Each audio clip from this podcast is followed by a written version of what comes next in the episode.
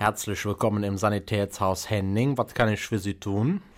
Ich hätte gerne einen Kackstuhl. Was ist denn ein Kackstuhl? Also offiziell heißt es äh, Toilettenstuhl. Welche Farbe? Rosa. Ja, aber wir haben nur eine farbenfrohen Beige. Nehme ich auch. Die neue Norm.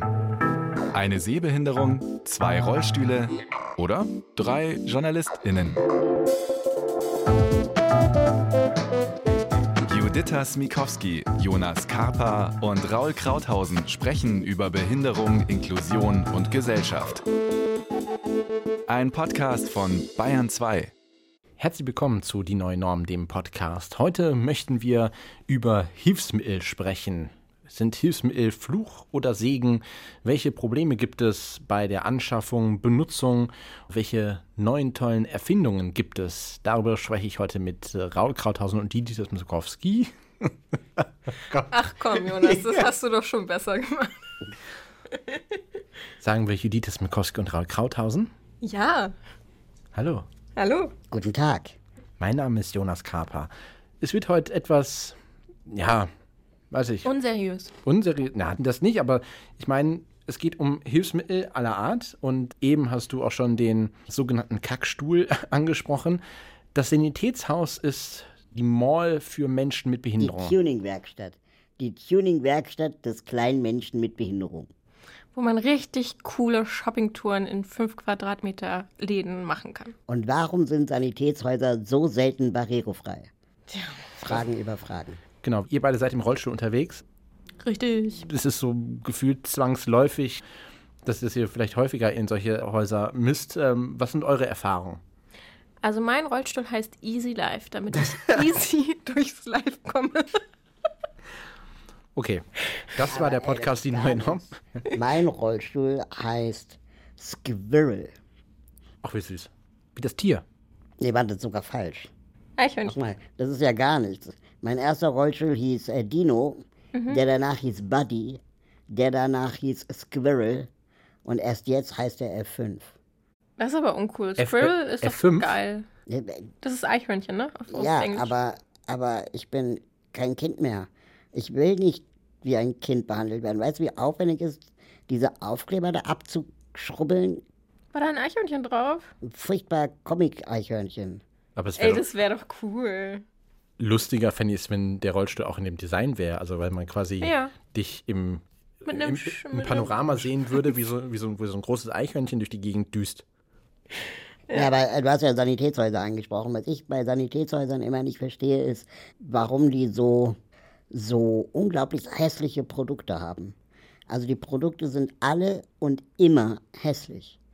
Und es ist irgendwie noch nicht durchgedrungen in diese ganze Hilfsmittelbranche, dass man die Sachen vielleicht auch so cool gestalten könnte wie, wie Mountainbike-Utensilien oder so. Naja, da ich, ich will, wir müssen differenzieren. Einmal gibt es dieses Rentnerbeige, weil RentnerInnen ja sehr oft das Sanitätshaus aufsuchen.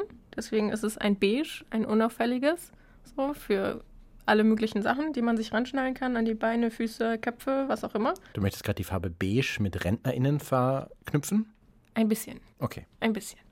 Und ähm, auf der anderen Seite gibt es ja auch die Sachen für Kinder, ne? Also Orthesen, Orthesenschuhe, die es dann auch mal in, in rosa, blau und braun gibt. Immerhin drei Farben, Leute. Ja, aber wenn du das vergleichst mit Mountainbike-Utensilien, die sicherlich ein bisschen mehr Kunden haben, aber trotzdem auch insgesamt vom Design her zwei Augen mehr drüber gegangen sind als bei so einem Reha-Hilfsmittelprodukt. Jedes Produkt, das du in einem Sanitätshaus kaufst, erinnert dich später bei dir zu Hause an Krankenhaus. Also ich fand es interessant, ich habe einen Artikel gelesen, den ich auch gerne in den, in den Shownotes auf www.dieneuenorm.de, den wir euch da verlinken, dass es gewisse Hilfsmittel gibt, wie zum Beispiel Brillen, und ich meine jetzt nicht Klobrillen, sondern wirklich die für die Augen, die es geschafft haben, inzwischen ein modisches Accessoire zu werden. Und Brillen sind ja eigentlich auch nur Hilfsmittel, die eine Sehbehinderung ausgleichen. Dass es heutzutage Menschen gibt, die Brillen mit Fensterglas tragen, einfach nur, weil das Design, die Farbe so zum Lifestyle-Objekt geworden ist und dass es so langsam erst anfängt, dass zum Beispiel Hörgeräte auch in verschiedenen Farben und Formen auf den Markt kommen, dass wir vielleicht dorthin kommen müssen, dass vielleicht dann auch, ja, ich weiß nicht, Toilettenstuhl als modisches Accessoire ist vielleicht nichts, womit man in die Öffentlichkeit geht, aber dass man äh, ja nochmal das bewusster kauft, eben auch ähm, für sich passend. Ja, es gibt so ein bisschen so die Entwicklungen, dass es modischer wird, beziehungsweise dass auch eine große Firmen, Unternehmen haben ja, Diversity ist ja immer ein, ein gutes Thema, was irgendwie für das Image gut ist. Ne? Und dann hat dann Ikea zum Beispiel ähm, Add-ons gemacht für Möbel sozusagen, also Knäufe, die man besser greifen kann, wenn man motorisch eingeschränkt ist. Oder so Bumper, dass man mit dem Rollstuhl nicht an den Schrank kommt. Und die konnte man dann kaufen mit einer israelischen NGO, war das zusammen. Das war so Mainstream, das war so cool.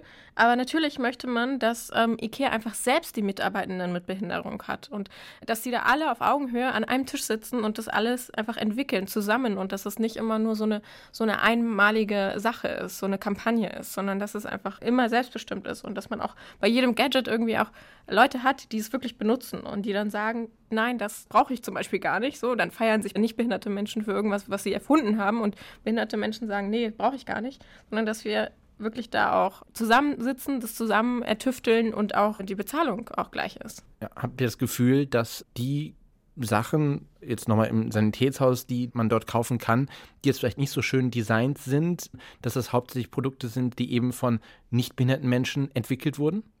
Ja, wollte ich gerade sagen, da gibt es ja die Bewegung auch weltweit inzwischen aus den sogenannten Makerspaces und Maker Labs, wo dann Leute mit 3D-Druckern, die vielleicht irgendwie auch gut programmieren können oder 3D-Design machen können, sich gemeinsam mit Menschen mit Behinderungen hinsetzen und überlegen, okay, was können wir mit den Werkzeugen, die wir hier haben, 3D-Drucker, Fräsmaschinen, was auch immer, für kleinere Hilfsmittel bauen, wie zum Beispiel Knäufe, um das Leben des Menschen mit Behinderungen zu erleichtern. Und dadurch, dass diese Technologien ja auch so weit erschwinglich geworden sind, dass man sie sich eben mal eben in eine Werkstatt stellt, sicherlich da auch eine Menge Innovation in Zukunft zu erwarten ist.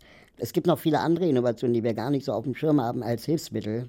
Ist mir neulich erst klar geworden. Also zum Beispiel die Alexa bei uns im Wohnzimmer. Die ist wahrscheinlich ursprünglich eine Weiterentwicklung von den Sprachcomputern, die bereits vor 10, 20 Jahren Menschen mit Behinderung äh, hatten. Oder das E-Book, womit wir vielleicht Bücher lesen, mhm. ähm, ist eigentlich ursprünglich auch eine Erfindung gewesen für Menschen, die eine Sehbehinderung haben, damit sie Bücher in größerer Schriftart mhm. äh, lesen können. Aber sobald Dinge Mainstream werden, werden sie erfolgreich und auch, sagen wir mal, schön und funktionsfähig. Bestes Beispiel ist da eigentlich Apple zum Beispiel, die ja auch viele Barrierefreiheitsfeatures in ihren Telefonen standardmäßig einbauen, die auch viele nicht behinderte Menschen inzwischen nutzen, zum Beispiel Siri. Ja. Mhm. Bei Alexa, du sagst es, hat ja quasi auch die Werbung dazu mit einer äh, Person gemacht, mit einer Frau, die blind ist, die sich Wetter und äh, Uhrzeit ansagen lässt in dem Film. Und ganz am Ende kommt erst heraus, dass sie ihren, ihren Blindenführhund nimmt und die Wohnung verlässt. Und ähm, es ist dieser Aha-Effekt, dass man am Anfang denkt, okay, sie nutzt es so allgemein wie jeder, vielleicht aus Faulheit, der irgendwie nicht aus die Uhr gucken will und lässt sich das ansagen, aber es ist in dem Moment Hilfsmittel für sie. Wenn dann die Werbung noch mit äh, Audiodeskription gewesen wäre, hätten wir alles richtig gemacht. Das wäre natürlich perfekt. Gab es leider nicht. Einen anderen wichtigen Aspekt finde ich aber auch, dass Hilfsmittel, natürlich können sie hässlich sein, aber gerade durch das Internet äh, es auch sehr schöne Hacks und, und Anleitungen gibt, die man sich auf YouTube, auf Pinterest und so weiter ähm, auch ansehen kann, was Leute so auch vielleicht für Standardprodukte benutzen inzwischen, um an ihrem Rollstuhl eine vernünftige, gute Tasche zu haben oder etwas, was nicht vom Hersteller des Rollstuhls sein muss, sondern auch zufällig von Eastpak äh, eine praktische Tasche sein kann. Du hast einen Beauty Case an deinen Rollstuhl jetzt genau. gemacht seit neuestem. Ne? Ich habe seit neuestem an meinem E-Rolli einen Beauty Case das hat zufällig die gleiche Farbe und ein ähnliches Design wie der Rollstuhl und äh, ist wesentlich stabiler als ein Rucksack. Und es passt auch Rouge und Schminke rein für dich. Also Natürlich wir, wir sind jetzt leider in einem Podcast, deshalb gibt es keine aktuellen Bilder für euch hier, aber ein anderes Auftreten im Büro seitdem. Ja, ich habe eine Fahrradtasche als Rollstuhltasche. Also auch in einem Fahrradladen gekauft und nicht in einem Sanitätshaus. Weil äh, das Zubehör, was so ein bisschen cool ist, ist meistens auch das teuerste. Soll ich das mal aufgefallen? Das ist aber immer so. Ist auch bei Nichtbehinderten so. Echt? Ja. Mist. Aber kleiner Tipp auch noch, es gibt ganz coole Gadgets und Accessoires im Kinderwagenbereich. Also ja, aber obwohl da muss ich sagen, ich hatte einen Kaffeehalter im Kinderladen gekauft für Babyzubehör und so. Und der war nach einer Woche kaputt, weil ich einfach mit einem Rollstuhl Kannsteine und so äh, viel rabiater wahrscheinlich hochfahre. Ja, ich wollte gerade sagen, du bist auch irgendwie hier. Offroad unterwegs, Ja, ne? genau. Und äh, also anders als ein äh, Mensch mit Kinderwagen. Und der war dann durch. Aber ich habe jetzt von einer Freundin letztens, die auch im Rollstuhl sitzt, einen empfohlen bekommen und der hält noch. Also ich habe jetzt einen Kaffeehalter und fühle mich mega cool damit. Problem ist halt, wenn man Rollstühle manipuliert oder Hilfsmittel manipuliert, bis zu einem bestimmten Punkt geht es, aber sobald man anfängt, an der Hardware zu schrauben oder irgendeine Verkleidung aufzumachen und abzumachen, ist es verboten, weil dann die Versicherung letztendlich sagt, sorry, aber das ist Eigentum der Krankenkasse, das darf man nicht manipulieren, sodass dann auch ganz viel von Verbesserungspotenzial gar nicht gehoben werden kann, wie zum Beispiel sein Laptop am Rollstuhlakku laden gibt es bis heute keinen Hersteller, der das gemacht hat. Oder eben, man muss sich dann umständlich über Sanitätshaus da die Erlaubnis holen und dann wollen die auch noch Geld dafür und das dauert dann am Ende vier Wochen, obwohl man auch schnell selbst das hätte machen können. Ja, ich habe auch äh, gesehen, so eine Aktion, dass man Rollstühle und, und RollstuhlfahrerInnen mit den E-Scootern, die jetzt die ganze Zeit drum. Nee, heißt das E-Scooter? Ja, ja. Ja, also diese Roller, dass man die dann vorne irgendwie dran schnallen will. Weil man könnte sich ja theoretisch festhalten und dann würde man gefahren werden oder gezogen werden quasi, ne?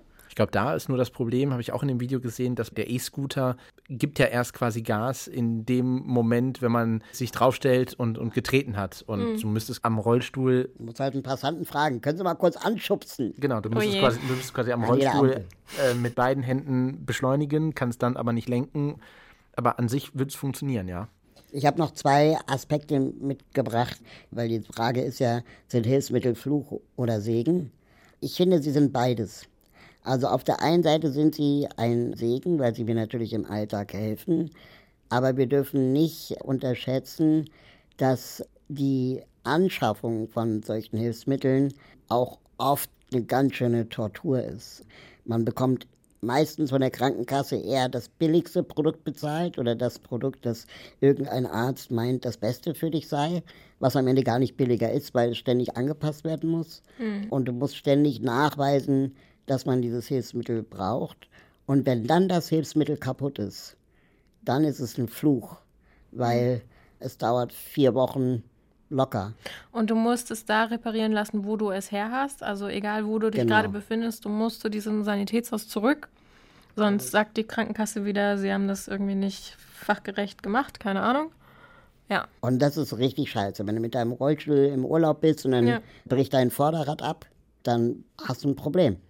Ja, ich habe bei manuellen schon oft das Problem gehabt, dass ich dann einfach im Urlaub, dass die Reifen geplatzt sind und dann habe ich einfach aus eigener Wo Tasche fährst du denn bitte lang? New York zum Beispiel, die Straßen von New York. Ja. Und äh, da bin ich dann in einen Fahrradladen gegangen und habe mir da einen, einen neuen Reifen gekauft und natürlich privat dann in dem Sinne, ne? weil man dann nicht die ganze Maschine anschmeißen will, die dahinter steckt. Und es wird überhaupt nicht berücksichtigt, dass es Hilfsmittel gibt, auf die man so angewiesen ist, dass man eben nicht mal vier Wochen darauf warten kann. Ja. Da gibt es einen ganz spannenden Blogartikel, den wir sicherlich in den Show Notes verlinken, wo jemand auch sagt, dass Hilfsmittel wirklich praktisch und toll sind, aber wenn sie dann kaputt sind, werden wir zurückgeworfen auf unsere Behinderung und auf die, ja, barrierevolle Welt.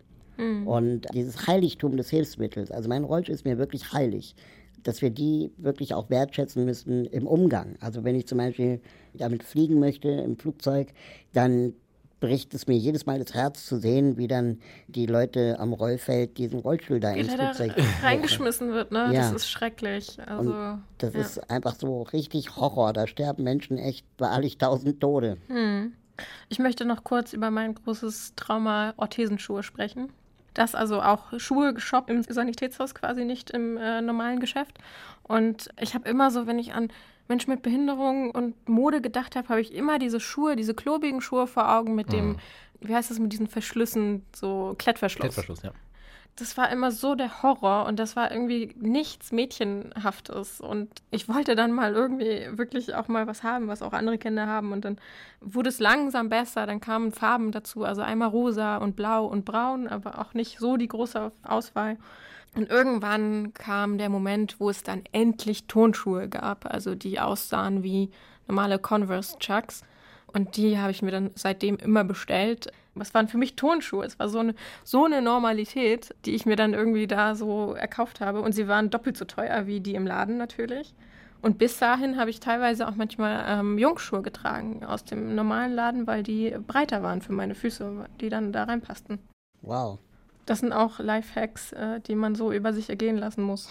Also es geht voran in dem Bereich. Für blinde Menschen oder Menschen mit Sehbehinderung gibt es inzwischen auch Produkte, also quasi Kleidung, die angepasst ist, dass man sie kombinieren kann. Es gibt hier zum Beispiel auch in, in Berlin das Projekt äh, Wechselwirkung, äh, die Klamotten herstellen, die man sowohl auf rechts und auf links tragen kann und vorne und hinten. Es ist kein direktes Hilfsmittel, aber es, es, hilft schon dabei, dass man die Kleidung nicht falsch rum anhat und die lassen sich von den Farben sehr gut äh, kombinieren, dass sowas möglich ist. Gleichzeitig, wir haben auf unseren Social-Media-Kanälen bei Facebook, Twitter und Instagram mal nach den Erfahrungen der HörerInnen gefragt, wie es aussieht bei der Beantragung oder bei der ja, generellen Beschaffung von Hilfsmitteln. Ich habe befürchtet oder geahnt, dass es schwierig ist, die richtigen Hilfsmittel zu bekommen. Aber ich war wirklich etwas schockiert, weil eigentlich fast durch die Bank weg fast alle Antworten so waren. Ja, wenn man solche Hilfsmittel beantragt, es wird erstmal abgelehnt und dann geht der Kampf erst wirklich los. Dann muss man Widerspruch einlegen, man muss warten, man muss kämpfen. Es geht mit dem Anwalt und so weiter, äh, ja, äh, muss eingeschaltet werden. Wo ich mich immer frage, da sitzen ja Menschen, die diese Anträge bearbeiten und wenn Menschen mit Behinderungen gewisse Hilfsmittel zustehen, mit welchem innerlichen Grund lehnen die das ab? Wissen die da, dass, was sie ablehnen, dass das nicht, nicht rechtens ist? Können die abends überhaupt noch gut schlafen, wenn sie wissen, okay, hier sind zehn Anträge, die müssen eigentlich alle bewilligt werden, aber ich sage erstmal, nö, nö, geht nicht. Da finde ich halt auch krass, dass in den USA es auch einen riesigen Trend gibt, dass man sich, äh, weil es da sowas wie Krankenversicherung für Hilfsmittel ja nicht für alle gibt, genau. äh, dass da riesige Crowdfunding-Plattformen inzwischen entstanden sind, wo Menschen zum schlichten Bezahlen ihrer Medikamente zu Spenden aufrufen können, um einen Rollstuhl zu kriegen oder Schmerzmittel oder, oder was auch immer. Und dass da letztendlich auch ein Outsourcing stattfindet, was hochproblematisch ist, weil nämlich nur noch die Leute äh, mit dem großen Netzwerk sich ihre Hilfsmittel, sagen wir mal, erspenden lassen können. Oder die, die viel Geld haben von vornherein. Oder die, die mit der größten Schicksalsgeschichte und eben nicht äh, alle gleichberechtigt Zugang zu diesen Hilfsmitteln bekommen.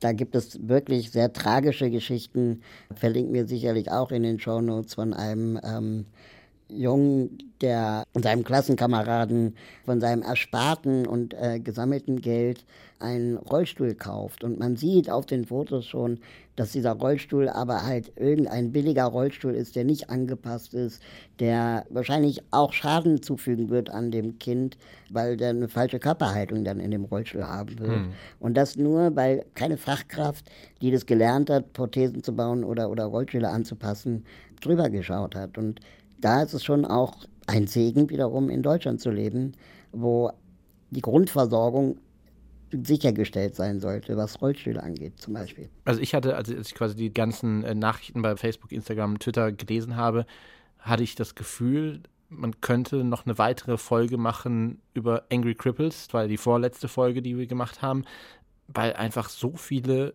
schlechte Erfahrungen mhm. dauerhaft gemacht wurden und ja, immer und immer wieder, was wirklich zu sehr viel ja, Verbitterung auch geführt hat. Es war wie ein Wespennest, wo man, wo man so reingestochen mhm. hat, äh, Thema Krankenkasse.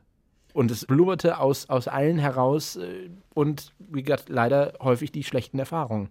Ja, es zermürbt einen einfach. Also da muss man auch drauf gucken, ob man dann ein Familiennetz hat, was, was einen auffängt, was einen unterstützt, äh, was nochmal über den zehnten Widerspruch drüber guckt. Das ist äh, leider so, ja. Aber du hattest auch eine, eine, eine, süße Geschichte, hattest du gesagt. Genau, es hat sich eine Mutter gemeldet äh, und gesagt, dass der Orthesenbauer für ihren Sohn passend zu den Orthesen, die angefertigt wurden, auch eine Orthese für das Kuscheltier hergestellt hat. Und das ist, äh, hm. also das sind, das sind Geschichten, wo einem auf der einen Seite das Herz aufgeht und die man sich aber auch wünscht, dass dieser Umgang, dass es wirklich ein, ein Hilfsmittel für Menschen mit Behinderung ist, das nötig ist und ähm, worüber man in den seltensten Fällen diskutieren sollte oder müsste, dass das eben auch so angegangen wird. Das respektvolle Miteinander. Jetzt nicht unter dem Gesichtspunkt, okay, wir akzeptieren jede Forderung, weil der Mensch mit Behinderung hat es ja eh schon schwer genug. Mhm. So, aber dass diese, diese elendige, dauerhafte Diskussion ja, also ich, ich verstehe das äh, Argument der Wirtschaftlichkeit, was dann natürlich immer kommt, aber ich verstehe auch nicht, äh, dass häufig nach Aktenlage entschieden wird. Also dass nicht der Mensch gesehen wird, dass es viele Kataloge gibt, viele Vorschriften, viele Diagnosen, die uns so und so verlaufen sollten, aber dass nicht mit der Person selber gesprochen wird, sondern ähm, dass es äh, sozusagen die Aktenlage ist. Also das Papier, was entscheidet mir ist noch ein Aspekt eingefallen, und zwar die Leute, die oft, glaube ich, in dem Bereich unterschätzt werden, jedenfalls war das in meinem Leben so, äh, für die ich sehr dankbar bin, äh, sind die Ergotherapeuten. Weil Ergotherapeuten in meiner Jugend äh, oft die waren, die auf die Idee kamen, welche Hilfsmittel helfen könnten. Weil man sieht sich ja von außen nicht und oft reicht einfach eine Beobachtung, ah, die Person kann das und das machen, äh, da bräuchte sie vielleicht nur das und das, um das nächste Level freizuschalten im, im Leben. Ne? Und ich habe dann zum Beispiel irgendwann von meiner Ergotherapeutin einen Sockenanzieher gebastelt bekommen.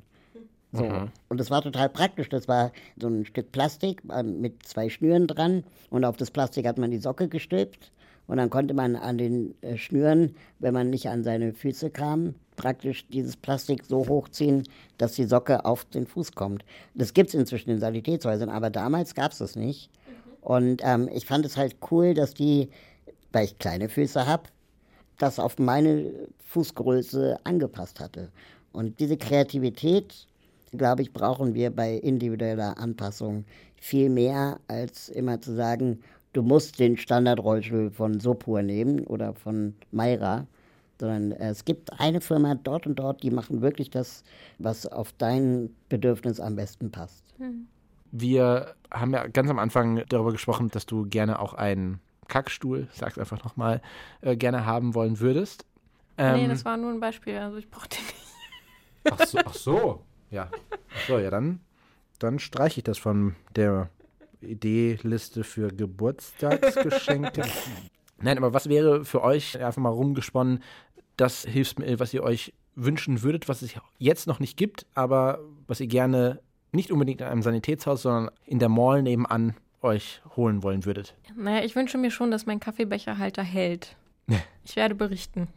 Ich wünsche mir, dass vielleicht die Hersteller untereinander sich alle mal auf gewisse Standards einigen, ähm, dass ich sagen kann, okay, ich hätte gerne die Reifen von dem, ich hätte gerne die Steuereinheit des Elektrorollstuhls von dem und ich hätte gerne die Fahrradtasche von dem und äh, das und das sind die Standardschrauben, Ösen und Muttern, die man dafür benötigt. Manchmal braucht man wirklich Spezialwerkzeug, weil der Rollstuhl halt aus Großbritannien kommt und dann sind es halt andere Werkzeuge als in Europa. Da muss einfach mal eine Einigkeit her.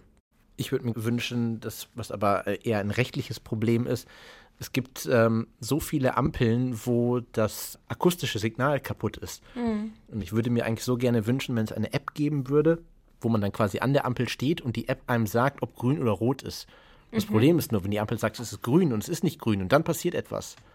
Das ist dann, ja, glaube ich, ein rechtlicher, schwieriger Bereich. Naja, aber die, die App muss einfach gut sein. Das gilt aber für alle. Mhm. Apps müssen immer gut sein festhalten kann man eigentlich am Ende das Hilfsmittel erstmal ja für Selbstständigkeit und für Teilhabe an der Gesellschaft sorgen und deswegen etwas sind, was nötig ist für Menschen mit Behinderung und ja, etwas ist, worüber man weniger diskutieren sollte, worüber es mehr Auswahl geben sollte, was auch nochmal mehr raus aus Sanitätshäusern, auch mehr im, im normalen Einzelhandel, also mhm. für eine Teilhabe und für Inklusion auf jeden Fall sehr wichtig ist. Und wir drücken allen da draußen die Daumen, die gerade im Rechtsstreit sind mit ihrer Krankenkasse. Haltet durch.